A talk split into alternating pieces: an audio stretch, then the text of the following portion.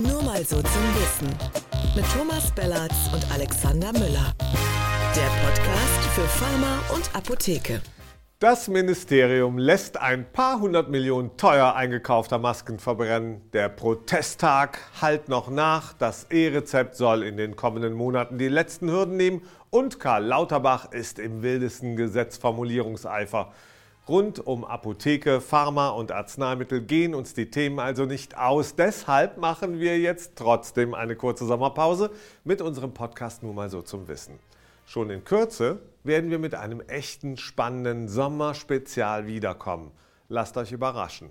Und dann, nach der Sommerpause, werden wir mit einem leicht veränderten, spannenden Format wieder jede Woche für euch am Start sein. Ich freue mich schon drauf. Bis dahin wünsche ich euch im Namen des gesamten Produktionsteams eine möglichst gute Zeit und dass auch ihr mal ein paar Tage durchschnaufen und ein paar Körner für das zweite Halbjahr sammeln könnt. Passt auf euch auf und bleibt gesund.